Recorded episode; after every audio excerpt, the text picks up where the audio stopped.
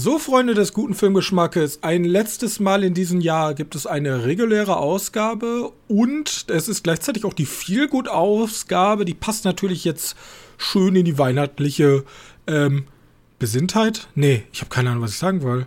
Weihnachtliche Vorfreude. Es ist einfach besinnlich, so, das meine ich. Und ähm, bisschen viel gut Sachen, zumindest von meiner Seite. Jonas hat das ein bisschen anders interpretiert. Deswegen möchte ich euch nicht länger aufhalten und darf euch herzlich begrüßen zur neuesten Ausgabe des Medienkneipen-Podcastes.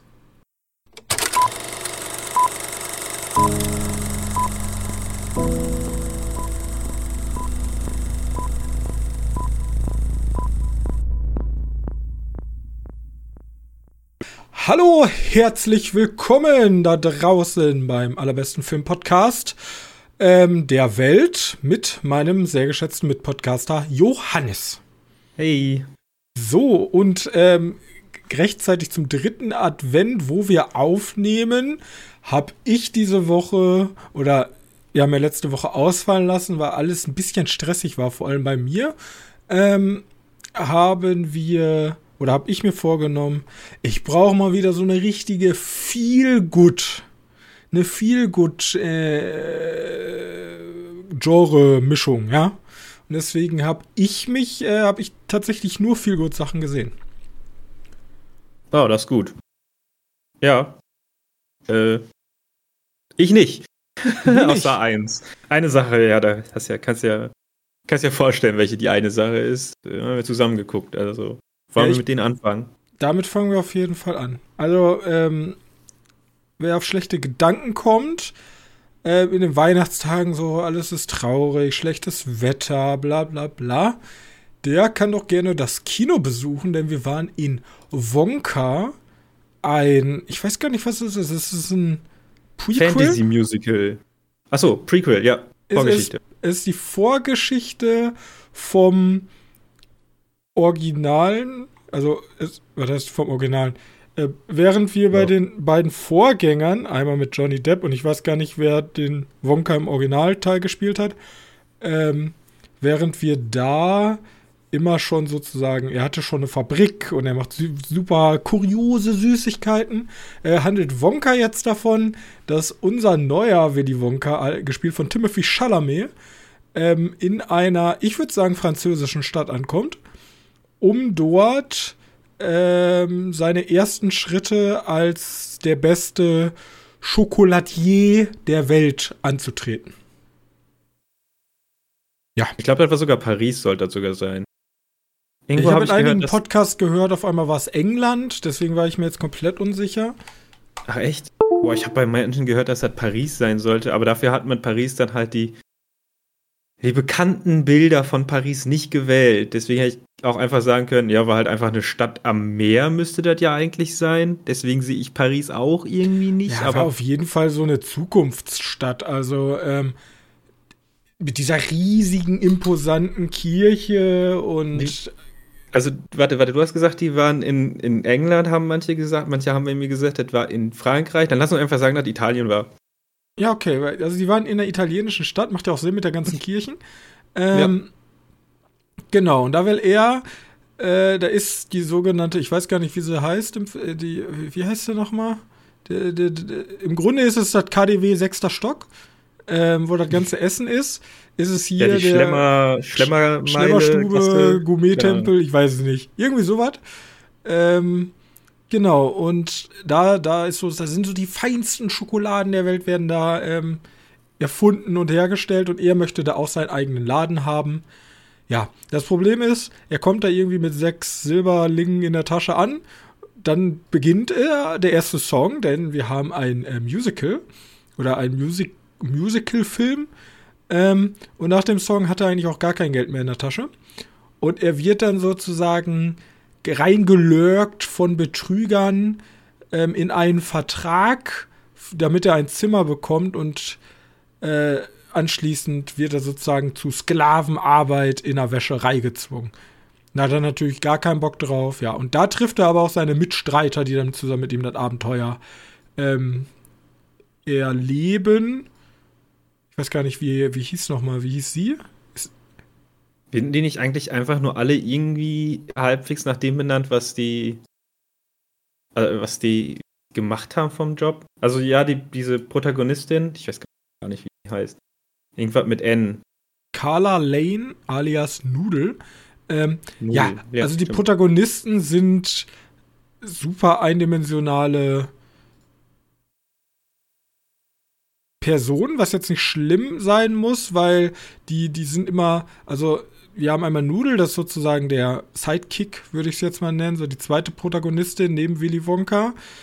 Und die haben halt alle so alle ihre Träume und alle ihre Verrücktheiten. Es gibt einen Komiker, es gibt einen Buchhalter, äh, es gibt so die verschiedensten Personen, die halt sehr eindimensional sind, aber in der Menge zusammen mit Willy Wonka sind sie dann das unschlagbare Team.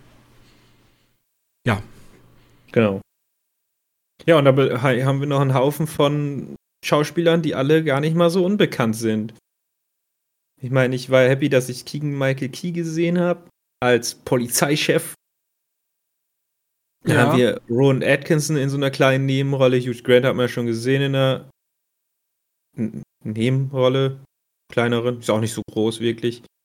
Da haben wir noch Ava Coleman dabei bei einer größeren Nebenrolle. Und, und Sally Hawkins auch in einer kleinen Nebenrolle.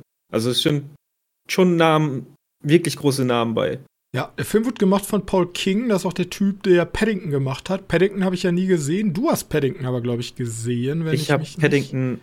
1. Wo sind die im Knast? Ich glaube, das war Paddington 2. Ich habe keine Ahnung. ich glaube, ich habe Pad Ich weiß gerade gar nicht Wo mehr, sind welche. Die Im Knast fühlt sich gar ja. nicht mehr viel zu gut an. Äh, doch, doch, doch, doch. Das ist so ein, so ein Knast und da ist alles in Pink und das ist super toll. Ich glaube, es ist Paddington 2. Das Lass mich nicht lügen, da haben diese richtig schöne Klamotten an. Äh, ja, Paddington ist aber auch schon wieder ein bisschen her. Ja, der äh, hat auch, äh, also der hat Bunny and the Bull gemacht, kenne ich gar nicht. Dann Paddington, Paddington 2 und jetzt Wonka. Genau, ich habe Paddington immer in Erinnerung, dass ich den echt Herbst allerliebst fand. Herz allerliebst fand. Und da passt ja zu Wonka diesmal auch. So, das war richtig, wie du schon gerade angekündigt hat. Ist einfach richtig schönes, viel gut Kino. Ja. Also, äh, wir haben den ja im Deutschen gesehen und beim Deutschen scheiden sich ja die Geister generell, deutsche Synchro, englische Synchro und bei einem Musical-Film ist das natürlich noch mal was Besonderes, weil die Texte der Lieder auch eingedeutscht wurden. Und genau, auch um das ein jüngeres Publikum recht zu ne? Also ja, das ist genau. ja der Hauptgrund. Aber ich fand die gut. Also Schrupp, Schrupp. Ähm, Schrupp, Schrupp. Und generell ja. auch die Bösewichte. Ähm, ich habe so gesagt, es ist im Grunde so der Film, die, die jungen, jungen Menschen, die einfach ihren Traum verwirklichen wollen gegen äh, die komplette Parteiriege der FDP. Ähm, ja. Und die bösen Konzernbosse mit ihren ähm, Monopolen. Ja, ähm, fand ich gut. Also auch, auch wieder, ja, so Kleinigkeiten, ne, worauf der Film halt achtet, die halt einfach charmant sind. Der Polizeiboss, der eigentlich nur in Schokolade die ganze Zeit bestochen wird und der halt immer dicker wird im Laufe mhm. des Films. Der wird halt immer dicker und dicker und dicker und dicker. Ja, weil er halt nicht nur ein bisschen Schokolade kriegt, sondern anscheinend ist ja Schokolade, da, das wird ja schon fast aufgemacht, als wenn das so eine, so eine Droge ja, ist. Ja, es ist, als wenn es eine Droge ist. Ja, so wird damit gehandelt. Jetzt könnte man natürlich wieder äh, richtig den Stock im Arsch haben und sagen, ja, diese Verherrlichung von Süßigkeiten, generell haben wir in der aktuellen Demografie viel zu viele dicke Kinder. Aber der Film ist einfach nur herzallerliebst und vor allem Timothy Chalamet als Willy Wonka ist richtig gut. Also der, der hat mir richtig, richtig gut gefallen.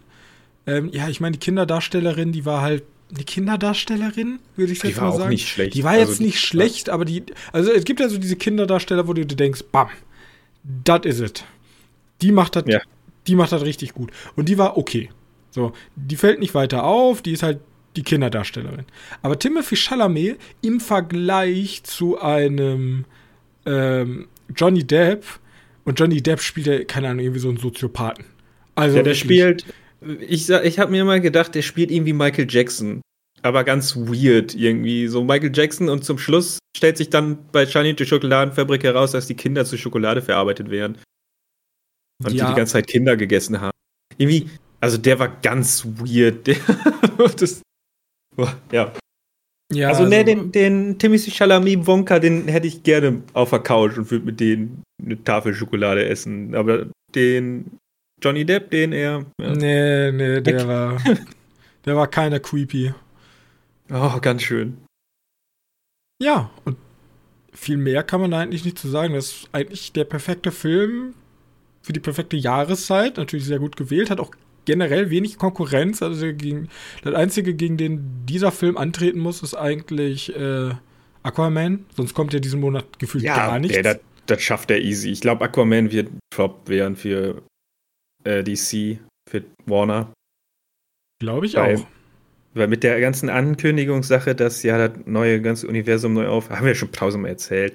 Ja. Äh, tun die sich nicht gut. Und das ist ja der letzte Teil und der wird dann halt wegfloppen.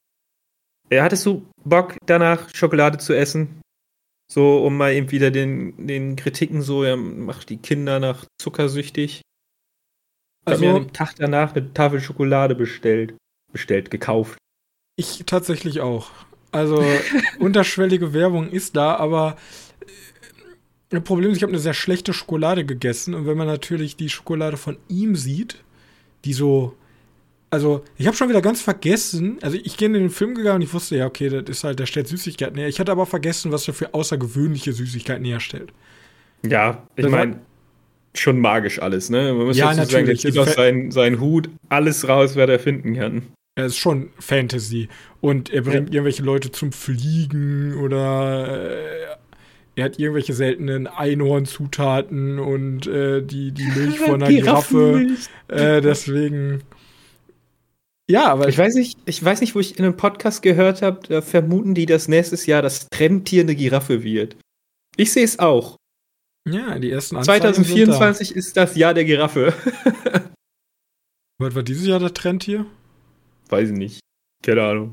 Ich wusste auch gar nicht, dass es das gibt, aber fand die, das Gespräch ganz nett eigentlich. Haben mir gedacht, ja, stimmt. Ich höre den ganzen Tag Podcasts. Ich weiß aber nicht mehr, bei wem das war. Könnte jeder gewesen sein, ich höre sie alle. Mhm. Gut, Wonka. Ja, könnt ihr auf, auf jeden, Fall. Fall genau. Es geht zwar irgendwie sind die FDPler da schon ganz schön aggressiv, weil die wollen auch die Leute teilweise töten, oder den Wonka teilweise töten. Ähm, ich weiß nicht, das kam mir nur ein bisschen komisch vor, weil, weil der Film ist ja halt ab null. Und dann sagen sie, ja, tötet ihn.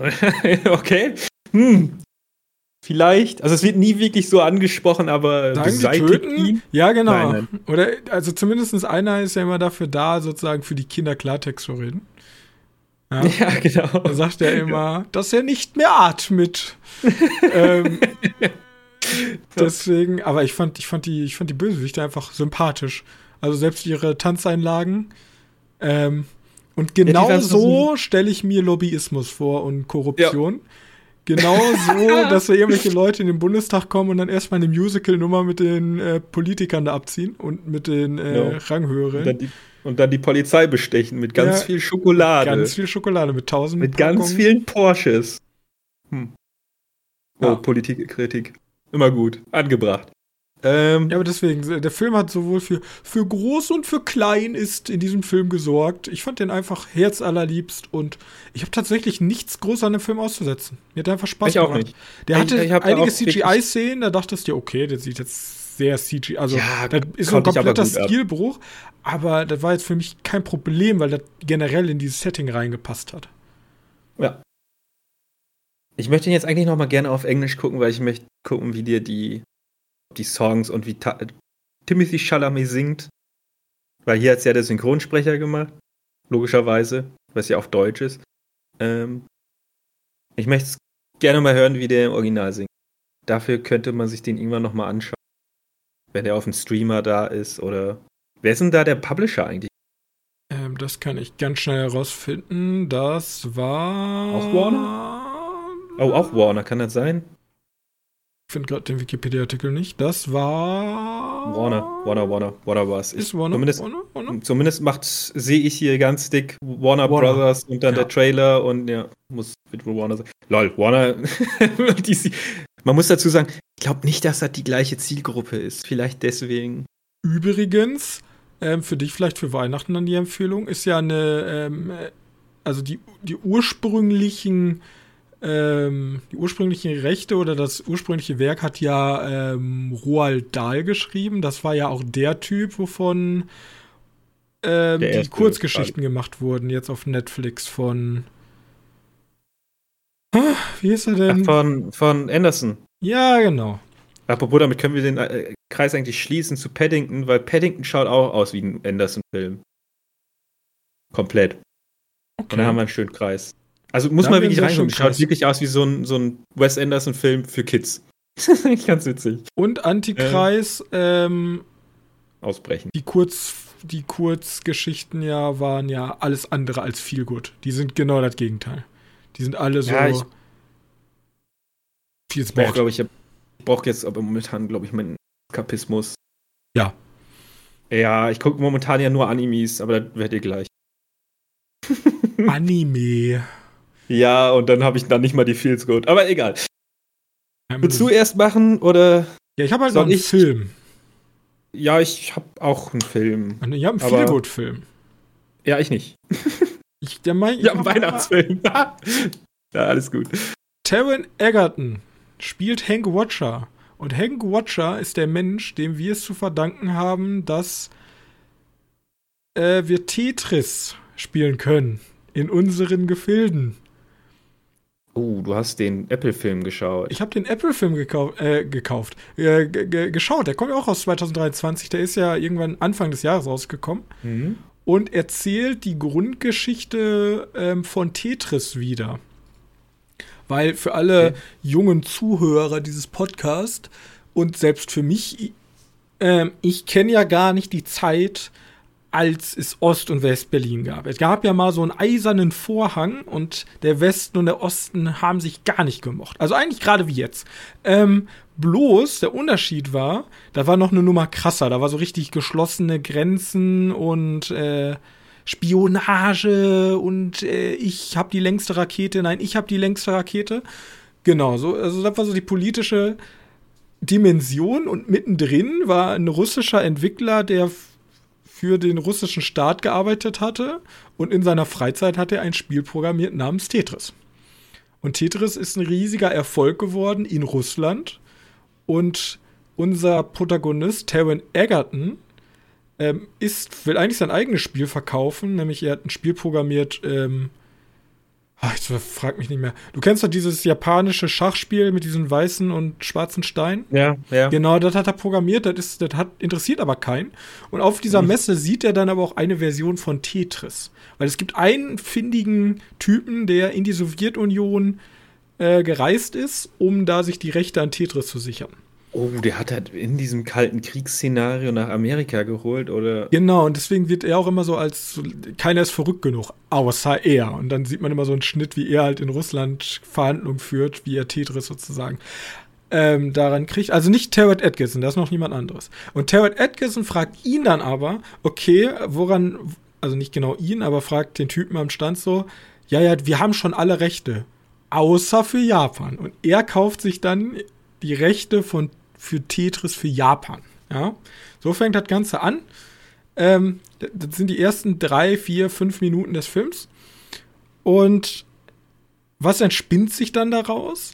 Im Grunde entspinnt sich aus diesem Film ein super interessanter, ne, super interessantes Wettrennen zwischen verschiedenen Ideologien, zwischen verschiedenen ähm, Personen, weil wir haben einmal Terrett Edgar, Captain, der versucht sozusagen für den damaligen, für, für den damaligen Gameboy, ja, da war das heißt, also da ist Tetris ja auch berühmt geworden, versucht halt die Handheld-Rechte weltweit für Tetris zu bekommen. Gleichzeitig versucht der Typ, der damals schon die Rechte hatte, die Rechte wieder zu kriegen und eine neue Firma, äh, das ist ganz verrückt, wo irgendein englischer Milliardär drin sitzt und sein verzogener Sohn und der kennt den russischen Präsidenten. Die versuchen auch die Version zu kriegen oder die Lizenzrechte daran. Und das Ganze wird die ganze Zeit aber blockiert durch einen KGB-Offizier, der sich daran bereichern möchte. Okay. Super weird alles. Also alles super wild. Und warum ist das jetzt eine Feelgood-Geschichte? Weil unser Terran Edgerton, der Hank Watcher spielt, das ist so ein unfassbar, also der hat natürlich auch seine Ausbrüche, aber das ist so ein unfassbar positiv denkender Mensch, der immer sagt so, keine Ahnung, der verhandelt dann mit Nintendo in Japan und sagt dann so, ja, ich, dann, dann gehe ich halt nach Russland. Ja, sie können nicht einfach nach Russland gehen. Ja, hol mir so ein Touristenvisum. Ja, die stecken sie sofort in den Bau. Ach, ich schaff das schon. Ja, und das ist wie so ein Typ, der offenen Auges in eine Hölle reinläuft, in den Staat, wo alles, wirklich alles abgehört wird, wo jeder ein Spion sein kann, wo alles, jeder gegen jeden ausgespielt wird und er läuft da so als der positive Typ einfach rein und sagt so, hör mal, ich bin komplett ehrlich, ich lüge euch nicht an, das und das und das. Und da wird halt so eine, so eine Heldengeschichte und dieser eine Traum, ich will dieses Spiel, vor allem, er glaubt halt wirklich daran, das ist das, Be meiner Meinung nach auch, Tetris 1 ist das best ausgedachteste und ausgeklügelste Spiel der Welt und ich will es jedem zur Verfügung stellen. Und ich verarsche euch hier nicht, weil da geht es auch immer ganz viel, willst du uns verarschen mit dem Geld, ne? Ziehst du uns hier gerade über den Tisch? Nee, ich will euch nicht verarschen, wir werden alle reich hier. Mhm. Und das ist halt so eine geile Geschichte. Das Problem ist, also der Film hat auch einige Probleme. Ähm, an einigen Stellen ist er so so inszeniastisch, dass du denkst, okay, jetzt mussten sie sehr viel dazu dichten. Also, so, jetzt bin ich ein bisschen entrückt, das glaube ich euch jetzt langsam nicht. Am Ende gibt es da eine Verfolgungsjagd und äh, der Russ also der russische Präsident kommt drin vor und ganz viele KGB-Leute. Und irgendwann denkst du dir so, ja, okay, basiert auf einer wahren Geschichte, auf einer wahren Geschichte vielleicht die ersten zehn Minuten und dann dann, Danach nicht mehr, ja. Dann ja. wurde ein bisschen überinszeniert. Aber insgesamt trotzdem wunderschöner Film. Ich hätte nicht gedacht, also Tetris, ich dachte am Anfang, ich habe auch den Trailer gesehen und dachte so, äh, weiß ich nicht. Aber Tetris ja. fand ich richtig, richtig gut. Ich, äh, ich weiß nicht, ich finde da, also ja, ich verstehe, warum die, die Dinge so reingehen. Aber meiner Meinung nach kommen ja zu viele von diesen On-Brand-Biopics raus. Habe ich auch gedacht, aber Tetris ist ein bisschen anders. Also Tetris interessiert sich wirklich nicht um, also ganz zum Schluss kommt eine Ding und so, also der Typ und der russische Programmierer, die haben später zusammen die Tetris Group gemacht und machen ja bis heute noch Tetris-Spiele. Also sie ja. leben bis heute von Tetris. Aber ähm, in keinem, also der Film übermittelt eher diese Liebe zum Spiel und egal, ob du jetzt im tiefsten Kommunismus, das spielt auch eine Rolle, dann bist du halt in dieser Grau in Grau-Welt und keiner hat wirklich in Anführungszeichen Spaß. Aber in, in, dieser, selbst die Leute da spielen halt Videospiele. Und es geht mehr darum, diese, diese Liebe zum Videospiel und diese Liebe, da ist ein Juwel und das sollte jeder sehen. Also dieses, dieses ganze Geschäftliche ist so nebenbei. Es ist wirklich so eine, eine Ode an das Videospiel und dass Videospiele uns auch verbinden kann. Egal, ob West. Ich meine, unser Hauptprotagonist ja, ist, ist ja, ein Niederländer, ja, der in den USA aufgewachsen ist und mit einer japanischen Frau in Japan lebt. Aber das ist ja dann schön, weil es gibt ja auch momentan, ist ja auch, mir kommt mir manchmal so vor, als wenn jetzt wirklich ganz viel Werbung gemacht wird für eine, eine ja, eine ja, Marke, die schon gigantisch ist. Du hast halt Nike mit Air Jordan, mit Air. Ja, Air. Das, Air war, das war so ein klassischer, wir zeigen euch unsere Heldenreise und wir sind die geilsten. Ja, wir haben Adidas besiegt und guck mal, Air Jordan und Legende und wie viel Geld wir verdient haben, ein bisschen Selbstbewichsung, ja. Dann hast du so Filme wie äh, Blackberry, die so ein Misery-Porn sind. Ganz neu, das ist ja. so. Kam auch noch dieser Pinball raus. Hast du den gesehen? Ne, den habe ich noch nicht gesehen. Will ich aber auch noch. Also, es ist auch nicht unbedingt eine große Firma. Ich weiß nicht, wie viele Pinball-Maschinen es noch gibt, aber davon habe ich nur gehört, dass er rauskam. Wie gesagt, ja. ich habe die alle nicht geschaut. Ja, aber du hast aber halt die Marketingfilme wie er. Du hast diesen Misery-Porn, äh, Kapitalismus macht alles kaputt mit äh, und alle Ideale kaputt mit Blackberry. Und der sticht halt raus, weil der ist halt wirklich so, ja, okay, du hast dieses Produkt Tetris in Anführungszeichen, aber Tetris ist halt mehr. Tetris ist halt das Videospiel. Okay. Meiner Meinung nach ist Tetris auch eins. Wenn man jetzt, natürlich, es gibt spannende, was heißt spannendere? Es gibt halt Spiele mit mehr Funktionen. Ja, aber an sich ja, ist Tetris, ja einer, an sich ist Tetris Zeit. so, wenn man es an sich betrachtet, ein perfektes Videospiel. So, was es macht in sich. Es ist ja, dieses, dieses perfekt. Tetris wenn man es mal dieses Tetris 100, ich weiß nicht, ob du das mitgekriegt hast, wo die gedacht haben, ja, Battle Royale Battle war ja jetzt beliebt und Tetris ist unser Spiel. Wir machen das jetzt einfach. Ist ja Tetris 99 heißt das, glaube ich, ne? Nicht Tetris 100? Ich habe keine. Ähm, wo du ja so lange Tetris spielst und du gewinnst, wenn du der Letzte bist, der rausfliegt. Ja. Fand ich eigentlich ganz witzig. Aber hast du mitgekriegt, diese, diese Geschichte, dass Tetris verfilmt wird, gab es ja schon viel früher. Und die ganze Zeit gab es irgendwie Gespräche darum. Ja, irgendwie soll ja Tetris irgendwie was mit Raumfahrern sein. Und worum geht's jetzt eigentlich? Aber das hat nachher so geworden ist, ist eigentlich. Äh, nee, das ist tatsächlich sehr, ähm, sehr bodenbehaftet und wie gesagt, es ja. geht halt mehr so Grenzen überwinden, Ost-West. Also ist ja gerade auch genau die Zeit, wo die Mauer kurz vor dem Fall ist, im Grunde. Und dieses, ähm, es geht hier nicht darum, viel Geld zu machen. Das, also natürlich macht das einen Grund. Das ist viel Geld, weil das ist genial, das Spiel. Aber viel wichtiger ist, dass dieses Spiel jeder sieht, weil es ist einfach genial. Und, ja. Und das ist einfach mal eine, eine positive, äh, eine positive Art, da mal so einen Film zu designen. Deswegen war ich von dem richtig, richtig angetan. Und es gibt, wenn, wenn ihr mal Tetris spielen wollt, ich meine, ich habe Original Tetris Modul von 1900, ich weiß nicht, wann es war, 78? Naja, ein bisschen früh, glaube ich. Also den originalen Gameboy, den Kasten und dazu Tetris. Und mhm. ähm, wer aber mal ein bisschen eine modernere Variante von Tetris spielen will und sich da nochmal angucken will, kann sich mal Tetris Effekt angucken. Das ist so ist eine. 3D-Dingen? Nee, das ist eine audiovisuelle Erfahrung. Das ist immer noch Tetris, also ganz normales Tetris, aber es ist so in so einem Neon-Stil. Und du hast so eine musikalische Begleitung dabei, die sich an dein Spiel anpasst und du hast pro Level, es gibt verschiedene Level und es ist immer so eine andere, Musi andere Farbstimmung, andere Musik, Einfluss. Hm. Super interessant. Also so ein bisschen künstlerisch ausgelebteres Tetris, Tetris-Effekt. Ähm, gefällt mir sehr gut. Also wer nochmal, wer, wer, wer vielleicht nochmal sagt, boah, nochmal so eine Runde Tetris, hört sich super langweilig an. Genau dazu, lass mal eine Runde Tic-Tac-Toe spielen oder, obwohl Tic-Tac-Toe ist kein gutes Spiel. Wenn beide wissen, was zu tun ist, immer unentschieden. Ähm, gibt so ein paar Sachen, Schach, Tetris, es gibt so ein paar Spiele, die sind einfach perfekt in, in ihrem Design und ja. ja. Kommt wenig rein. Je simpler, desto, desto näher kannst du der Perfektion kommen. Hoffentlich äh, sparen sie sich jetzt ein bisschen diese On-Brand Sachen. Da muss jetzt erstmal wieder klimatisieren, sonst haben wir nachher der On-Brand Cinematic Universe. Okay. Frage an dich, wenn du dir jetzt eine Marke aussuchen könntest, eine Firma, eine Person, worüber würdest du ein Biopic oder eine Brand-Dingens haben wollen? Von einer Firma? Also oder von einer Person? ja, oder, oder eine Marke oder ein Videospiel oder ein Song. Also ich meine, wir haben jetzt ja, ich, ich werfe jetzt so ein bisschen diese Brand-Filme auch mit Biopics zusammen. Wir haben jetzt Willi, Milli Vanilli läuft ja gerade. Bob Marley kommt jetzt bald. Ähm, also Sollte nicht auch zu Ferrari was kommen? Ich meine, ja, wir Ferrari Ford, kommt Ferrari, mit Adam Driver. Und jetzt, stimmt, kommt Ferrari. Ähm, mit Enzo Ferrari, genau. Äh, wir hatten Gucci. Das Problem ist, ich kenne mich halt nicht so in diese ganzen wirtschaftlichen Sondereiten. Also, das muss ja auch schon eine interessante Geschichte ergeben. Ähm, und einfach nur eine Sache erfinden, weiß ich nicht, das muss schon ein bisschen catchen. Ich Wobei meine, eigentlich ja deren.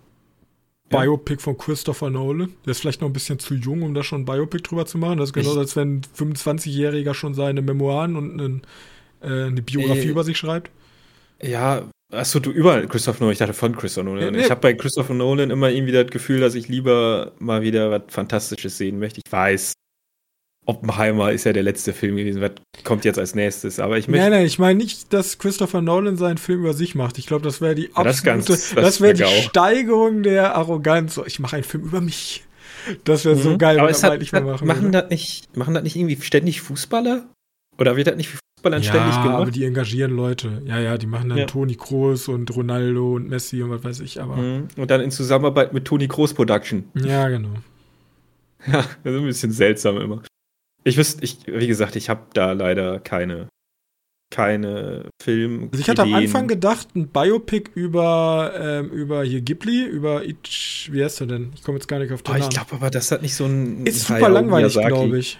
Und ich glaube auch nicht, dass er so viel gutmäßig unterwegs ist. Nee, eben nicht. Weil irgendwie Der- kommt mir dazu vor, dass der zu seinem Sohn ein richtiges Der hat Arschloch sehr ist. konservative Einstellungen und ähm, er hat wurde mal gefragt, ja, warum eigentlich Ghibli? Ja, den Namen, ich habe einfach einen random Namen genommen. Ich glaube, das ist, wenn du einen Film über ihn machen würdest, würdest du so alles entzaubern und wie so Ja. ganz viele Spiegel, die zerbrechen einfach. Ich Ähm, hätte einen. Ich hätte einen, was mich, was mich vielleicht nicht interessiert, aber wo ich mich richtig schön aufregen kann. Bobby Kotick. Ja, also ich hatte auch an Blizzard und Bobby Kotick. Ich war mir nicht sicher, ob ich eher Blizzard insgesamt nehmen will oder Bobby Kotick. Da wäre natürlich der beste Auftritt, ne? So Blizzard ist gerade in seinem Höhepunkt, jeder liebt ihn und dann kommt der böse Businessmann im Anzug. Einfach Ja. Bobby Kotick und ähm, dann geht richtig los. Dann beginnt so Den ein. siehst, du, den siehst du die Geld ja auch schon im Gesicht geschrieben, ey. ja, da muss so ein richtig. Nicht ja, ausdenken. da muss, da muss, da muss halt wirklich. Hm. Äh, aber ja, so einen schön abgefilmten Ich bin ehrlich- von Bobby Kotick. ich bin ja deutsch. Ich würde, und mittlerweile ist es ja überall bekannt, selbst in den USA, über Aldi. So, so ein Familiendrama, so die Trennung der Aldi-Brüder. Also, Aldi haben es ja am Anfang noch zusammen gemacht und dann kam ja die Trennung der beiden Brüder. Und dieses riesige Imperium, was dahinter steht, ich kann mir ja nicht vorstellen, dass da alles Friede, Freude, Eierkuchen. Oder auch Adidas und Puma und so. Also diese, diese deutschen Familien, die es immer Porsche und VW. Es gab immer diese Familien, die da waren, was zusammen groß gemacht haben und dann sich komplett zerstritten haben. Oh, oder wie wär's, wie wär's so ein, so ein Anthologiefilm? Relativ schnell erzählt. Also ich fand das Oh, richtig nee. geil. Ich glaube, das fun funktioniert. aber ich fand das trotzdem richtig gut. Ja, das Problem ist, ich weiß nicht, wie gut Deutsche, also ich, wir haben ja beide hier diese Milli Vanilli-Geschichte nicht gesehen, auch weil es nicht unsere Musik ist, nicht wirklich unsere Zeit und auch Nee, nicht zu der hab da Zeit. gar keine Verbindung mit. Interesse. Ja, du kennst ein paar Lieder, aber Ja, okay, aber ich. und du kennst die große, das große Problem, was die haben, dass sie Playback gesungen haben und heute denkst du dir so, ja, okay. Und wo ist das jeder. Problem? Ja, macht doch jeder. Ähm, Ja, das, das Problem, Problem ist, bei Milli Vanilli, die sind genau in dieser kurzen Spanne, wo, also, ich habe da auch Künstler, die ich mag aus der Zeit, aber das ist schon nah. Das ist also kurz bevor ich denken kann, ja. War ja so in den 90ern, glaube ich. War das in den 90ern? Vielleicht kann ich es auch gerade komplett vertun.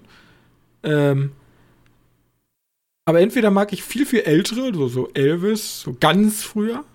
Ja, gut, aber Elvis ist jetzt, was ich, aber das ist ein Beispiel, ja. Ich, Beispiel, Elvis als ja. Biopic fände ich ein bisschen langweilig, weil da gibt es schon. nur 40 Millionen von. Ja, wollte ich gerade sagen. Halt, Aber dann will ich. Ja, wenn ich, wenn ich boah, von, von so einem Musiker, Eminem habe ich schon. Weiß ich auch nicht. Eminem, oh, Eminem ist auch nicht schlecht. Ja. Ja, mal gucken. Also ja, vielleicht, vielleicht irgendwann Reichst Immer du weiter. Gedanken dazu. Reichst, Schreib- schreib- nach.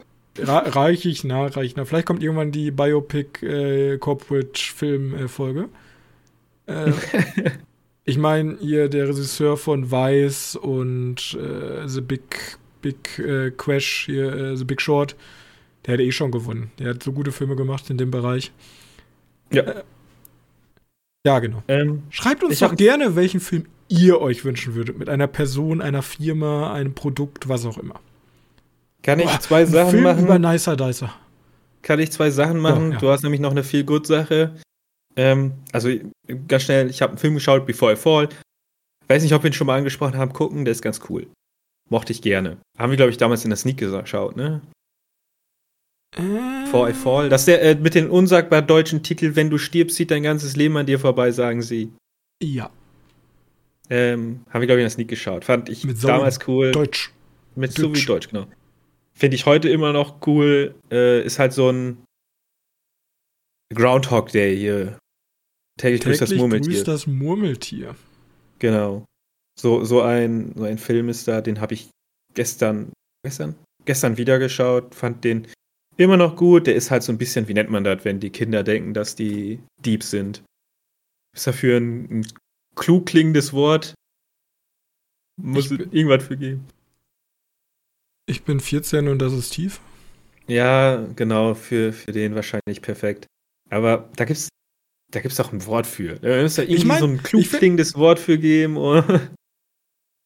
Also kitschig. Ja, ja. Also meistens ist es kitschig. Ja. Das Problem ist, ich glaube mittlerweile, also wenn man sich mal wirklich so, wenn man sich so ein bisschen mit Lyrik beschäftigt, ne? Also mit so richtiger mhm. Lyrik aus dem 19., 20., 19. Jahrhundert, ist auch sehr kitschig, aber da sind auch richtige Banger dabei. Deswegen will ich das nicht overall verdammen. Aber meistens kommen kommen so, so Kinder, so denken, sie sagen jetzt wirklich was Tiefes und dann ist es so, äh, weiß nicht, das, ja. ja. aber der hat, der hittet wohl schon ein paar Mal. Ein paar Mal denkst du so ein bisschen darüber nach und wenn du dann zwei Minuten länger darüber nachdenkst, denkst du, hm, vielleicht nicht ganz passend, aber. Wait okay, Minute, das macht überhaupt gar keinen Sinn. Nein. Ja, so, so, so extrem nicht, aber, aber theoretisch kannst du auch diesen ganzen Film nehmen und äh, hinterfragen und dann denken, ja, so, aber die Lösung, die ist nicht vorhanden. Aber wie gesagt, der, der meint dir eine Lösung zu zeigen, aber die Lösung funktioniert nur, wenn wirklich sich jeder ranhält. Also sich jeder an diese Lösung hält, ohne jetzt zu spoilern, ähm, von den Charakteren, die da vorkommen. Aber nur sie hat ja diesen, nur sie versteht, wie sie, wie sie das Problem lösen kann. Und äh, danach ist halt Schluss. Also, wenn du ein paar Minuten darüber länger nachdenkst, über am Ende, denkst du so, ja, das ist zwar nett und krass von dir und so aufopferungsvoll, aber du änderst an der Situation von der gar nicht. Gar nicht in Zukunft. Vielleicht machst du es sogar noch schlimmer, wenn man, wenn es schlecht läuft. Und man muss ja irgendwie Murphy's Law in solchen in, da irgendwie anwenden und ich glaube, dass da, dass da der Worst Case ist. Nur so mal schnell darüber gesprochen, Before I Fall oder wenn du stirbst, sieht dein ganzes Leben an dir vorbei, sagen sie. Da wollte ich aber eigentlich gar nicht drüber sprechen. Immer wieder dasselbe Problem. Ich habe übrigens wollt... ein Beispiel rausgesucht. Sehe, ja. wie mein Freund ein Buch zweimal liest und erwartet, ein, ein anderes Ende zu bekommen. Das sind so, ja, weiß nicht, das ist oh, deep. Das ist schon deep cringe, also wirklich, weiß ich mhm. nicht. Jedes Mal, wenn ich eine Serie wiederhole und hoffe, etwas Neues daraus zu lesen. Naja. Ich habe ähm, lieber ein Medikit statt zehn Verbände. Äh, weiß nicht. äh, wo bin ich hier gerade landet? Was ist hier los? Das ist schon nett. Süß. Äh, ne, ich wollte eigentlich über Jujutsu Kaisen reden. Ich habe ja vor Wochen, vor einem Monat oder so, ja. hatte ich ja mal die erste Staffel geschaut, dann hatte ich die zweite Staffel angeschaut, wo die dann irgendwie so ein Prequel-Staffel war. Hab gedacht, da geht's nur rum. Dann habe ich aber gehört, nee, geht fängt sich und wie geht dann wieder um die Standardcharaktere, die uns in der ersten Staffel präsentiert wurden. Also habe ich da weitergeschaut und finde, also die hat mich richtig bekommen. Die, macht, die lässt sich natürlich so ein paar offene Enden, also das jetzt zwei Staffeln gibt es, 45 Folgen. Die lässt sich so ein, so mehr oder weniger lässt die ganz viele Möglichkeiten noch offen. Aber. Ja, die ist wie ein guter, guter Shonen-Jump das sein muss. Die, die, die genau. hatte ich jetzt genau wie One Piece, hängst du am Tropf. Und Wahrscheinlich. dann zieht die sich jetzt langsam in die Länge. Aber du denkst immer noch, ja, die hat mir ja gefallen. Also da kommt ja noch was. Und dann kommt immer ja, auch mal wieder so ein Spike, um dir wieder so ein bisschen Dopamin auszuschütten. Und dann geht es wieder ein bisschen flacher. Ja, okay, gut, gut möglich. Jetzt kam ja dazu der Film raus. Den habe ich nämlich, den Film habe ich mir auch noch angeschaut, weil ich dachte, jetzt komplettistisch du den, machst den komplett durch. Und in dem Film geht es gar nicht mehr um unsere drei Protagonisten, sondern um Nebencharaktere, aber ich mag die Nebencharaktere da auch und schon funktionieren ja eigentlich nur, wenn du die Charaktere magst. Wenn du die nicht magst, dann brauchst du auch nicht gucken. Ähm und dieser, dieser Film, der heißt Jujutsu Kaisen Zero oder Null. Ähm, und nach dem Titel kannst du dir schon vorstellen, das spielt vor Jujutsu Kaisen der Serie. Also nicht vor, nicht, jetzt wird es ein bisschen kompliziert. Der, der zweite Staffel beginnt ja mit dem Prequel-Part von den blonden, äh, von den weißhaarigen Dude mit den blauen Augen. Ja. Ähm, das spielt, ist ganz vorne. Das ist das erste, was passiert, zeitlinientechnisch. Dann kommt der Film und dann kommt die Staffel ganz normal, außer halt diesen Prickle-Part. Äh, also unseren Protagonisten, den gibt's noch nicht. Oder der ist noch nicht relevant. Ähm, wir kriegen Wir kriegen die ganzen Schurken schon alle erzählt. Also da kommen, treten alle Schurken auf, die kriegen alle gar kein, gar kein Fleisch, weil du sollst sie ja kennen aus der Serie. Es gibt ein paar Protagonisten, die sollst du kennen durch die Serie. Und ein neuer Charakter wird eingefügt, der der Protagonist des Films ist. Okay. Und der ist irgendwie mega strong und sowas. Ja, das ist klassisch. Das ist klassisch. Das wird bei One Piece auch gemacht. Jetzt ist aber mein Problem, ich weiß nicht, ich habe von schon in so, so laufenden Serien selten Filme Wie hieß geschaut. der Film? Der Film? Wie der, wie der hieß? Ja, ja. Jujutsu Kaisen Zero oder Null. Ja. Also einfach Tal. Ähm, dieser Charakter, der da, der da introduced wurde, äh, der, der muss ja eigentlich, also er ist ja super strong gewesen, Power-Level technisch. Der müsste eigentlich irgendeine Bewandtnis haben. Der müsste ja irgendwann in der laufenden Serie vorkommen. Ich glaube, die haben so eine Endcredit-Szene, damit wollen die das erklären, dass der irgendwie in Kairo ist und da ist und deswegen die ganzen Probleme nicht mitkriegt oder so, aber naja, für mich nicht wirklich nachvollziehbar. Also die Serie sehr gut, der Film, wenn du halt richtig Bock dazu drauf hast und nicht abwarten kannst, dass die nächste Staffel, wann die nächste Staffel kommt, weil ich glaube, die haben jetzt richtig Probleme, ne? Ich weiß nicht, ob du das mitgekriegt hast. Ja, die du haben. Äh, du hast die, das gestern angesprochen, die ne? Animatoren sind richtig sauer. Ja, Bei Mappa. Ja. genau. Äh, also für so eine Zeitüberbrückung ist das cool, besser als Fortnite. Weil die haben ja natürlich auch Fortnite-Charaktere bekommen. Ja, natürlich. Du kannst hier unseren blinden oder unseren Typen, der immer die Maske auf hat, der ist ja gar nicht blind. Ähm, Nee. Den nee. ganzen Spiel. Aber Johannes, äh, Nee. wenn du jetzt schon so langsam deine ersten kleinen äh, Zehchen in das Becken des Shonen Jumps und der Ja. unendlich laufenden Anime-Serien steckst, One Piece, eine, ne? eine Sache ganz schnell noch äh, zu, zu Dingens, bevor ich das vergesse. Das ist übrigens ein sehr guter Weihnachtsfilm, weil alles spielt am 24.12. Okay. Bezieht sich aber niemals darauf, weil wahrscheinlich in Japan gibt es Weihnachten ist nicht so Ah, relevant. doch. Ich glaube, mittlerweile ist die Westlichanisierung auch rübergeschwappt. Echt? Okay. Ich denke schon. Ja. Ist einfach nur ein Tag, an dem viel passiert und das halt zufällig der 4 24.12. Deswegen. Aber ja, äh, One Piece. Ich krieg ein Remake. Warte, die Serie? Die ist noch nicht fertig, aber die kriege ich jetzt schon. Die Serie kriege ich ein Remake vom Studio Wit. Das sind ja die Leute, die auch Attack on Titan gemacht haben. Die sind ja gar nicht so unbekannt, Studio Wit. Ja, die machen ja ganz Ja. viel, ganz viel schöne Sachen. Ja, und die machen jetzt für Netflix eine komplette äh, ein Remake. Also ich kann mir Oh. vorstellen, dass die halt jetzt, Okay. also die alten Folgen sind ja schon mal ein bisschen, wie sagt man, hässlicher würde ich nicht sagen, aber natürlich aufgrund ihres Alters. Ja, die sind auch noch, die sind auch noch 4 zu 3 oder 3 zu 4. je Ja, genau. Und ich glaube, wollt. die werden jetzt noch mal einmal alles schön hübsch machen. Also, ich glaube, beim Anfang. ich glaube, wenn du jetzt diese Sache so machst und das, was du ja immer geschaut hast, hier dieses äh, One Pace oder so, wenn du einfach nur das machst, also die nicht die Filler-Folgen, sondern Habe ich auch schon gedacht. in schön die, die Die äh, Kämpfe richtig schön bratzen lassen, die, die genau Highlights. und nicht so viele Filler-Folgen oder gar keine Filler-Folgen, dann kannst du, ich glaube, dann kann das besser werden als One Piece. Also Standard One Piece. Ja. Aber dann musst du auch alles richtig machen. Und ich sag mal so, du musst halt, glaube ich, auch diese Grundsprecher kriegen, weil Aber wir das sind ja zum Glück nehmen die noch alle Leute, das nehmen die Leute dir nicht ab, wenn, wenn du andere nimmst. Ja, die sind noch alle da. Ich weiß nicht, wie alt die sind, aber ich kann mir gut vorstellen, die läuft ja auch schon wieder 20 Jahre. da. Ja, Ähm, die Fans werden immer nur nervös, wenn der Mangaka wieder eine OP vor sich hat. Ist das wirklich so? Ja. Mangaka hat OP, oh nein, oh nein. Ja, ja, ja, ja, ja. Der Ah, musste vor der, der, der, äh, der hat ja auch immer Stress. Also der jede Woche erscheint das, ja.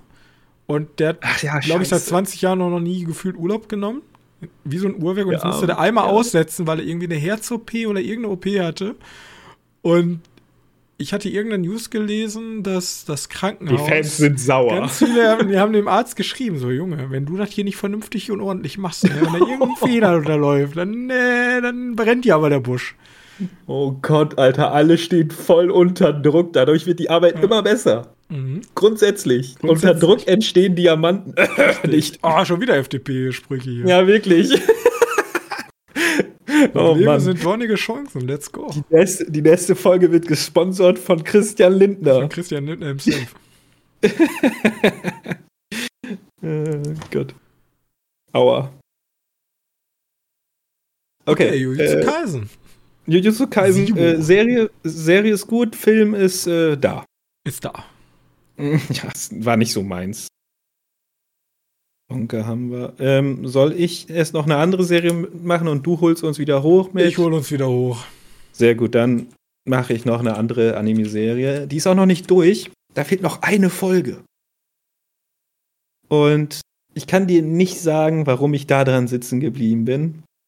Ich glaube, ich habe sie einfach angemacht und wollte nicht, wollte nicht umschalten. Ich habe einfach gedacht, ja, gucken wir durch. Und da hatte ich mich irgendwann gecatcht, weil die so, so düster war. Äh, ich hatte ja schon angekündigt, die heißt Kingdom of Ruin, also Königreich der Ruine. Ähm, und geht um eine fiktive Fantasiewelt, die jetzt mehr oder weniger zur in der Moderne spielt, zur jetzigen Zeit. Handys und all so ein Scheiß, alles ganz normal. Es gibt sogar ein bisschen Zukunftstechnologien.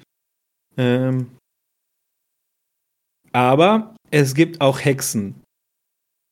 Hexen sind halt, wie wird am Anfang gesagt, die wurden in der Schöpfungsgeschichte wurden die Hexen und die Menschen erschaffen und die Hexen sollen einfach mehr oder weniger sind das so engelartig. Die haben halt Superkräfte und die sollen die Menschen so ein bisschen in die richtigen Bahnen lenken.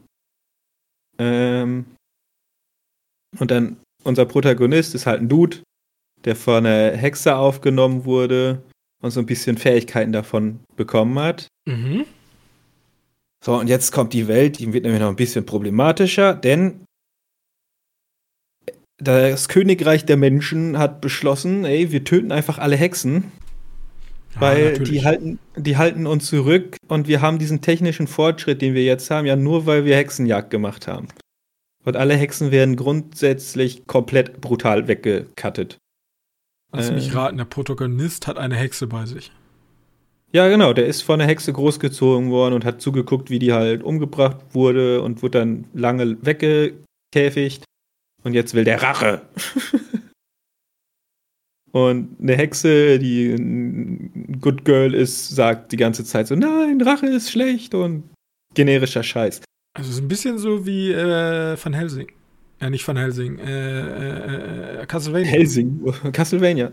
Ja. Ja, ein bisschen. Aber die Welt ist. Also die Welt ist schon mal richtig asozial, weil alle, alle Charaktere sind groß, grundsätzlich dumme Arschlöcher. So, hier führt kein Schonen funktionieren hin, weil du hast nur sie, die so ein bisschen typtechnisch nett ist. Also die noch lebt. Äh, die typtechnisch nett ist, aber auch so furchtbar unfähig. Weißt du, so, die kann halt gar nichts theoretisch. Also ein bisschen wie Denzel in Distress. Ja, so ein bisschen. Genau. Dann habe ich als erstes, das hatte ich ja schon ein paar Mal jetzt erzählt, gedacht hat, geht jetzt so in der richtigen edgy Richtung, weil dann werden die Klamotten zerrissen. Aber das war's dann auch und dann wird die einfach direkt weg umge umgeschossen. Also sie ist nichts, die werden einfach nur weggeschossen und da wird so einen komischen sexuellen Antrieb daraus gemacht, was ganz weird nochmal ist, damit du noch mehr hast auf die anderen Charaktere, Chris, weil die jetzt auch so, ein, so eine perverse Ader kriegen noch. Also alle Charaktere sind dumme Arschlöcher und jedes Mal, wenn einer stirbt, denkst du dir nur so, geil, da ist einer tot. Ja, es gibt nur einen Charakter, den du nicht tot haben möchtest. Und ja, die, die geht auch durch die Scheiße richtig durch. Also es ist, und? Wat, wat, Aber funktioniert das denn eine Serie, wo alles Arschlöcher sind? Also ich finde das immer super schwierig, weil da müssen die Arschlöcher meistens noch eine gewisse Charakterisierung und ein Ziel haben. So. Aber in Anime läuft das ja sehr schnell darauf hinaus, dass sie einfach nur Arschlöcher sind. Also sie haben meistens ja, ja nicht mal ein nachvollziehbares Ziel oder eine nachvollziehbare was, Hintergrundgeschichte, warum sie große Arschlöcher sind. Am, am Anfang funktioniert das deswegen, weil du nur diesen, diesen Dude kriegst, der halt Rache will. Okay. Und da kannst du nachvollziehen, ja, die sind halt alle, die in dieser, in dieser Diktatur, in diesem Königshaus, sind halt alles Schweine. Und dass der die Rache haben möchte, weil die, die, die Ziehmutter sozusagen brutal umgebracht haben, ist okay. Dann denkst du so, ja, jetzt kriegt er seine Rache. Aber dabei macht er so viel Casualties, also er macht halt die ganze, das sind fast nur Einwohner, die dadurch auch verletzt werden, wo du denkst so, hm, also du kriegst dann in drei Folgen mit und denkst dir so, hm, vielleicht ist er nicht so ein cooler Typ. Und dann, dann wird sie introduced und sie versucht ihn halt immer noch auf die gute Seite zu ziehen und er lässt sich so leicht überzeugen und dann kommt halt ein anderer Typ vorbei. Ja versaut den ganzen, versaut den ganzen Fortschritt von ihr. Und dann denkst du, ah, dieser böse Typ, der muss gestoppt werden. Und dann wird der halt gestoppt. Einziges Problem, eine einzige Sache, die, die ein bisschen seltsam ist. Es gibt hier Charaktere, die an so ein Anime introduced werden. Weißt du, so, oh, guck mal, der hat einen coolen Mantel und jetzt zeigt er, dass der ein halber Roboter, krasser Dude ist und super gefährlich. Der wird sicher ein Antagonist, also so ein, ja. eine größere Charakter haben. Eine Folge später komplett weg. Einfach weggekillt. Okay. Und es gibt mehrfach. Es gibt mehrfach diese Momente, wo du denkst, jetzt wird ein Charakter introduced. Hm. So, Anime-typisch ist der ein bisschen tiefer, hat ein bisschen mehr Design bekommen. Weg. das ist ganz interessant. Okay. Und dann gibt's auch so, du weißt wirklich am Anfang nur, will der nur diese Rache mit diesen Godzilla-artig durch die Stadt rennen und alles kaputt machen? Ist das alles, soll das alles sein? Und dann fängt auf einmal die Story so ein bisschen an. Und dann macht er einen komplett anderen Schnitt, weil auch wieder so komplett übertrieben brutal ist, so komplett hart. Äh, und ich sage mir so, ich bin, werde selten von Animes überrascht, auch weil die ja meistens alle gleich funktionieren. Aber da, der hat mich off-guard getroffen. Ich glaube, man hätte es auch kommen sehen können, weil wenn man weiß, dass der Anime halt so richtig edgy sein möchte. Ähm, also der so möchte gern cool. So weißt du, so, so ein 18-Jähriger, der frisch 18 geworden ist, findet diesen Charakter vielleicht cool. Vielleicht. Ja. Ähm, ganz seltsam. Aber dieser Anime hat es auf jeden Fall verstanden, wie man äh, wie man einen äh, Cliffhanger macht. So viel okay. muss man schon mal sagen. Also deswegen funktioniert er wahrscheinlich auch und bei mir sehr gut, weil kommt der Cliffhanger, du willst wissen, wie es weitergeht. Und dann bin ich natürlich so, ah, ist schon langweilig, aber ich mache nicht mitten in der Folge aus, das geht ja gar nicht. Und dann kommt wieder der Cliffhanger und ich so, hm. ja, also ein paar richtig krasse Momente. Kann dir mal was zeigen, aber das spoilert dann theoretisch. Aber vielleicht willst du das ja nicht. Ja, aber ich glaube, Boah, ich habe dieses Jahr, glaube ich, schon genug Arschlöcher-Filme gesehen, wo wirklich ja, nur das, Arschlöcher das wird, sind. Das, nachdem der den Genozid da gemacht hat, ja, wird's besser. besser. Ja, aber das ist auch immer die Sache, das ist auch so, das ist auch immer so eklig. So, du hast dich jetzt eine ganze Staffel wie der letzte Wixer benommen und jetzt, ah, jetzt ist er, jetzt, jetzt, er hat sich verändert. So immer dieses, diese toxische ja. Beziehungsding. Er ist anders geworden. Ja, er ist jetzt oh, das besser. Ist, das, das ist das perfekte Beispiel für eine toxische Beziehung, weil sie ist halt so, sie kann gefühlt gar nichts. Also sie kann schon ganz viel eigentlich, aber sie ist immer sehr passiv. Und er ist halt einfach nur ein dummes Arschloch zu ihr. Ja. Bis er dann mitstecht, ah, sie ist ja doch ganz nett. Dann ist er nett zu ihr und dann, jetzt helfe ich dir. Also ich finde, wenn du ein Arschloch introduced oder ein Bösewicht, der sozusagen flip, ja, der, der die Seiten flippt, dann brauchst du zumindest einen Sidekick, der einen gewissen moralischen Kompass bringt, aber der nicht so ein Loser ist, äh, wie jetzt hier. Und wenn, muss der ein versteckter Loser sein. Weil, um jetzt noch mal mein absolutes Lieblingsbeispiel bei Anime und Animationsserien zu be äh, bemühen, Avatar der Herr der Elemente. Äh, Suko. Anime oder ja. ja. Ja, Suko ist ja unser Antagonist am Anfang. Ja, der wird ja später auch abgelöst. Ähm, er ist ja der. Äh, am Anfang wissen wir ja noch gar nicht, warum er den Avatar jagt. Ja? Er ist ja einfach nur dieser, dieser etwas ältere Typ, der die ganze Zeit mit seinem Schiff da durch die Gegend ähm, fährt und unseren Protagonisten jagt und eigentlich nicht einfach nur böse ist. Er hat aber gleichzeitig Onkel Iro dabei, der so ein bisschen der moralische Kompass ist. Ja, der von Anfang an so sagt, ein bisschen trottelig, ein bisschen blöd, ja. Man weiß am Anfang auch nicht, kann der überhaupt was? Er wird immer introduced, also der, der ist krass, ein bisschen so wie hier, ne? Man, man merkt, der hat Anleihen, aber der darf es am Ende dann auch zeigen, dass er wirklich krass ist. Und gleichzeitig kriegen wir immer ein bisschen mehr Futter dazu, immer ein bisschen mehr Storyfetzen und merken so langsam, ja, okay, der hat aber zumindestens eine Beweggrund, warum der scheiße ist. Und das fehlt mir halt bei ganz vielen Bösewichten aus, ähm, aus, wie heißt das? Ja, aus, aus Animes. Äh, reich, reich Animes Code aber auch zum Beispiel, Serien. wir verfolgen den Arschloch-Protagonisten. Ein übelstes Arschloch. Auch, äh, auch Death Note, übelstes Arschloch. Aber die haben zumindest immer, also bei Death Note schon fast zu wenig. Also ist einfach ein Arschloch. Aber zum Beispiel bei Code Geass kriegt man immer genug Fetzen dazu, warum er sich gerade so verhält. Dass das immer noch nicht in Ordnung ist, ist ja, muss man nicht drüber diskutieren. Aber trotzdem kann ich zumindest den Weg dahin verstehen. Ja. Ja, aber du kannst ja theoretisch sagen, ja, bei denen könnte man es ja auch verstehen. Immerhin wurde mehr oder weniger vor seinen Augen mit den, mit den Verständnis, also das ist eine öffentliche Hinrichtung gewesen, die Ziehmutter ermordet. Aber dann macht er halt ein Genozid, wo du dann auch denkst, okay, vielleicht übertreibst ja, du. Übertreibst es halt immer. Deswegen habe ich auch den Vergleich zu ähm, Dingens gezogen, zu ähm, äh, Castlevania, weil es ja genau das gleiche. Frau stirbt, was denkt sich der Lord? Natürlich, du hast hier den Falschen ans Bein gepisst. Ich werde hier einfach alle in diesem Land umbringen, egal ob sie schuldig so, ja. sind oder nicht schuldig sind. Ja. Ja, ja so ein bisschen passt, bisschen passt da, aber äh, unser Protagonist ist nicht so erfolgreich. Das ist ja Unterschied. Okay, also das ist halt eher, okay. Ja, er ist ja auch nicht der Herr aller Vampire. Genau, er ist einfach nur ein Mensch. Mit einem Schwert. Ja, ein, nee, mit einem Stift. Okay. Oder mit einer Feder. Der kann halt zau nur zaubern, weil er diese Feder hat. Ja, Zauberfeder. Aber, genau. Und richtig krass im Zaubern ist der irgendwie auch nicht. Okay, gut. Dann. Ja, aber auf jeden Fall ist er teilweise ein guter Runterzieher, weil der macht schon böse, wie heißt der, Cliffhanger. Also, die sind schon wirklich böse für ähm, Animes. Vor allem, weil ich in letzter Zeit nur so ja, Jujutsu Kaisen ist auch nicht kinderfreundlich, aber kinderfreundliche Re-Animes gesehen habe. Okay, du das weitermachen und uns jetzt wieder aus dem Tal der Tränen holen. Ich ziehe uns hoch. Ich spreche nämlich über die Serie, die ungefähr eine Milliarde Awards schon abgesahnt hat. Und ich glaube. Jeder da schon drüber gesprochen hat, zwei, dreimal, ja. Jeder, jede Staffel sprechen die Leute wieder drüber. Und ich bin, ich bin ja immer der Typ, der, ich bin ja ein bisschen, also wenn gerade auf der Party aufgeräumt wird, dann komme ich. Ja. Und genau. ich habe mir Ted Lasso angeguckt.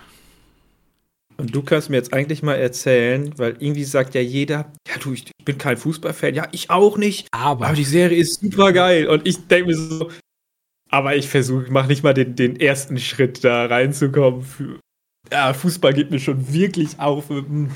Naja, okay. Erzähl. Ja, das Witzige ist, also, ähm, ja, Ted Lasso ist eine äh, Serie von Apple äh, TV. Und ich würde sie als Comedy-Drama so einstufen.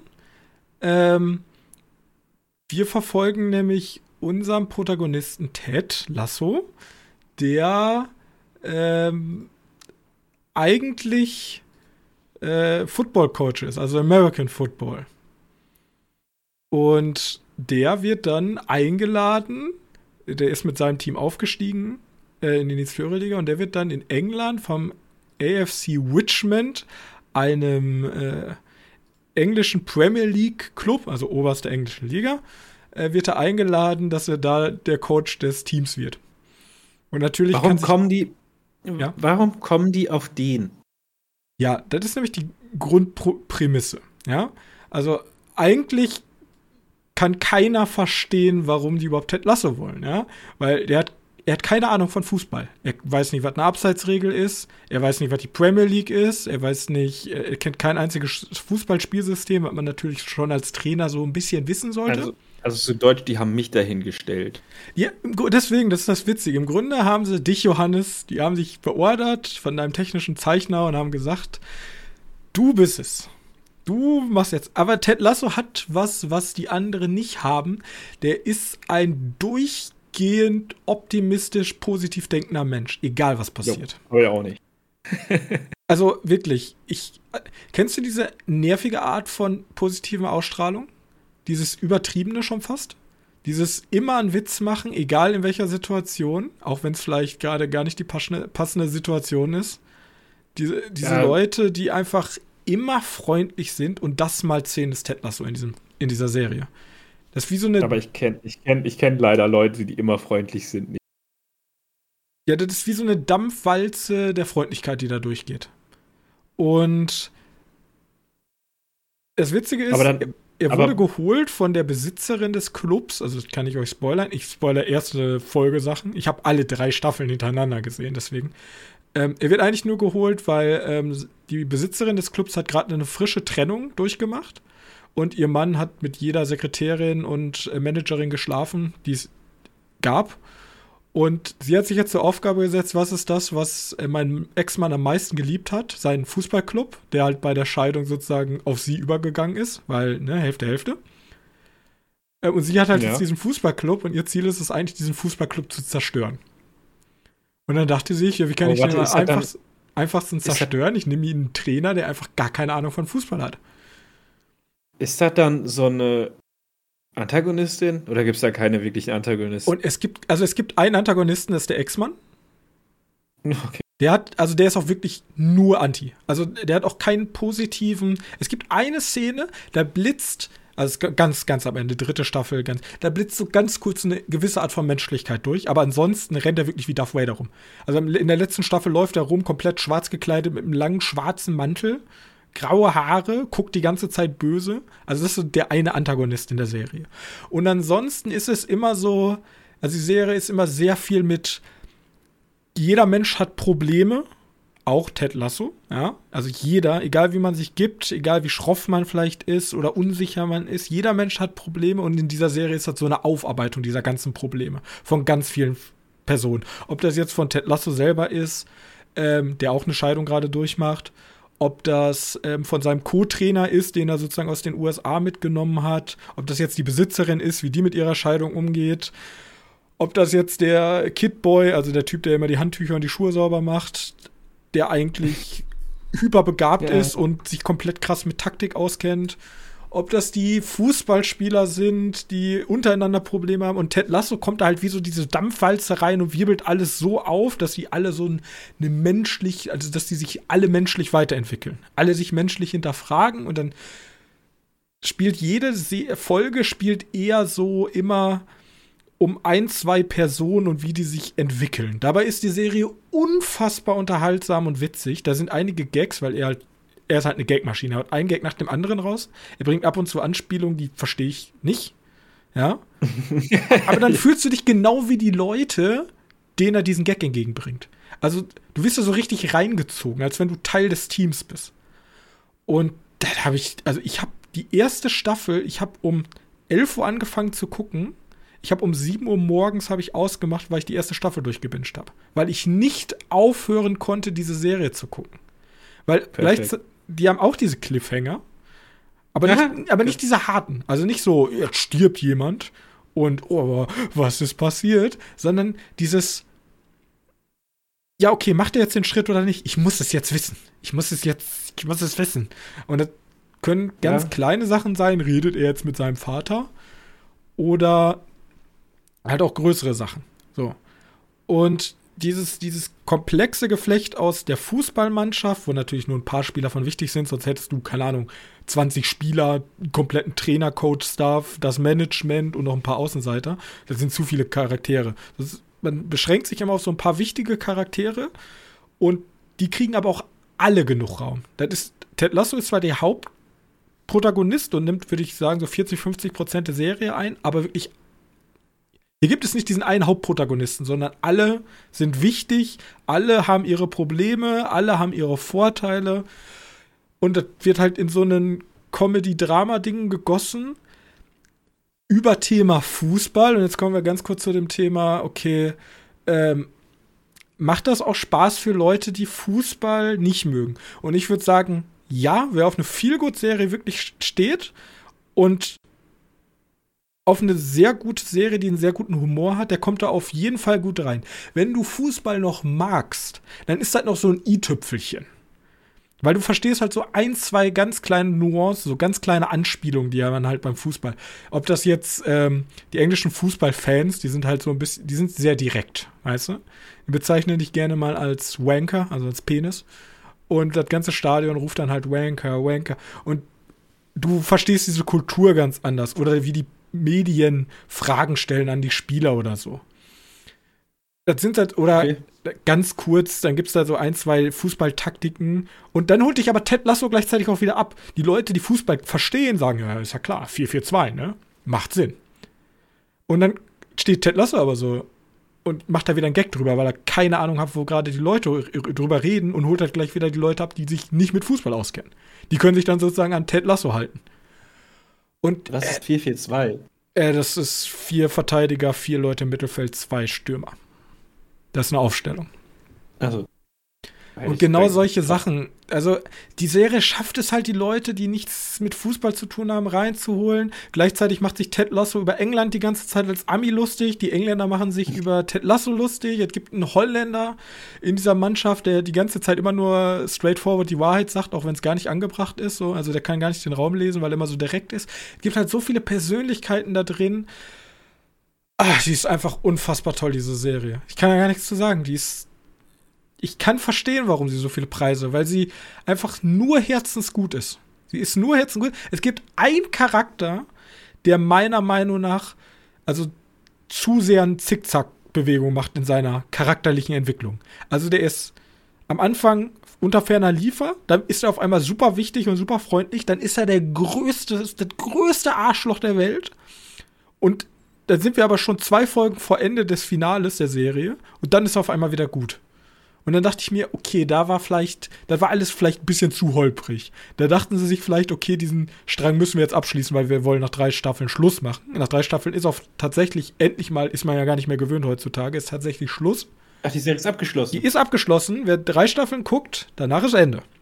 Danach gibt es im Grunde ein fettes Happy End. In Anführungszeichen. Und, aber dieser Charakter, der nimmt so eine, da denkt man so, okay, alle anderen sind so perfekt gezeichnet. Also natürlich alles sehr, ich würde mal sagen, auch schon sehr Abziehbild. Es geht um Trennung, es geht um, wie geht man mit Erfolg um, wie Teammoral, solche Sachen. Und da war es dann halt ein bisschen zu holprig. Und wie gesagt, die Charaktere an sich, die sind alle so liebenswert. Kommt in der dritten Staffel, kommt ein Spieler dazu, Saha, das ist so ein Supertalent, ja. Also vergleichbar mit Messi und Ronaldo. Das ist so der Stürmer. Und er kommt halt da rein und macht halt das Teamgefüge komplett kaputt. Und den haben die so ein bisschen aus so ganz verschiedenen Legenden, Fußballern zusammengemixt, aber auch ganz viel so ein bisschen Slatan Ibrahimovic. Und da kommt dann halt, wenn man sich ein bisschen mit Fußball auskennt, kann man da ein bisschen mehr mit anfangen. Aber der ist dann so, ich bin nicht ich, sondern wir sind ein Team nimmt alle Arme an mich ran und wir werden ascendieren für den Sieg und so ein Scheiß. Scheiße. Und ja. der hat auch die ganze Zeit alles komplett wild, die Charaktere, total toll. Guckt euch Ted Lasso an. Guckt euch, gebt dem wirklich mal eine Chance. Guckt euch Ted Lasso an, während ich euch jetzt sage, Breaking Bad ist eine der besten Serien der Welt, ja, aller Zeiten. Ähm, ist aber sehr langsam und da muss man für im Mut sein. Das ist so eine so eine Eskalationskurve, die über fünf Staffeln immer weiter anzieht. Ich habe auch noch nie eine Serie gesehen, der sozusagen diese Spannungskurve immer und immer und immer und immer enger zieht. Ist die Serie so direkt frontal bam rein. Also, ich glaube, das ist auch eine Serie, da kann jeder direkt mit starten. Da musst du in keinem Mut sein. Wenn es dir wahrscheinlich sogar schlecht geht, ist das so eine Serie, die dich kann, also die kann dich nicht single-handedly therapieren, aber die macht dir auf jeden Fall ein besseres Gewissen. okay. Also wirklich. Äh, wenn du Apple TV nutzen kannst und sagst, keine Ahnung, in zwei Wochen endet das Abo, dann guck wenigstens mal ein, zwei Folgen rein, dann kann man zumindest mal die Faszination hinter Ted Lasso verstehen, zumindest. Ich glaube, jeder, der die Serie guckt, ich, also ich bin der festen Überzeugung, es gibt auch Leute, die sagen, okay, die Serie ist vielleicht nichts für mich, aber ich glaube, jeder kann verstehen, warum so viele Leute diese Serie so unfassbar mögen. Ja. Ja. Ted Lasso. Okay. Hauptrolle Jason Sudeikis kannte ich vorher gar nicht. Der hat aber schon so Sachen mitgespielt wie, ähm, aber auch eher so Nebenrollen wie äh, Downsizing oder Wir sind die Millers. Oder Kill the Boss, oder? Ist auch, Kill, ja, Kill the Boss kann auch sein. Aber der, der, der war, schon mal ein paar der Mal war mir so gar nicht Comedy. bekannt. Ja, Aber der enorm guter Job. sehr gut. Das ist so, ich glaube, wenn wir eine Best, also Top 5 der wholesomesten Charaktere, wäre Ted Lasso immer auf der 1. Weil die, sowas habe ich noch nie gesehen, auch schauspielerisch nicht. Dass man so wholes, also wenn es wholesome eine Emotion wäre, er, wär, er wäre immer die Benchmark, an denen alle Schauspieler sich halten müssten. Perfekt. Gut. Äh, hast du noch was? Nee, das war's. Da war ein langer Monolog über Ted Lasso. Wir sind ja schon bei einer Stunde 10. Ja, dann nächste Woche ist halt Jahresrückblick. Mal Ja. gucken, da muss ich auch noch was vorbereiten für. Ja, ich ich, habe hab mir schon ein bisschen angeguckt, was wir so aber gesehen haben. Ich war ein bisschen enttäuscht, vor allem von den Blockbuster-Sachen. Also da ist dieses Jahr echt Ja, die- wenig gewesen.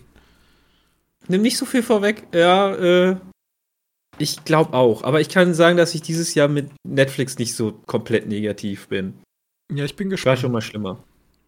Ne, wir, wir Ähm. können nächstes Jahr, wir machen, nächste Woche machen wir eh wieder Format wie Top 10 Filme oder fünf, be fünf beste Filme, fünf beste Serien oder so. Mal gucken, äh, was wir da uns aus, ausklamüsern.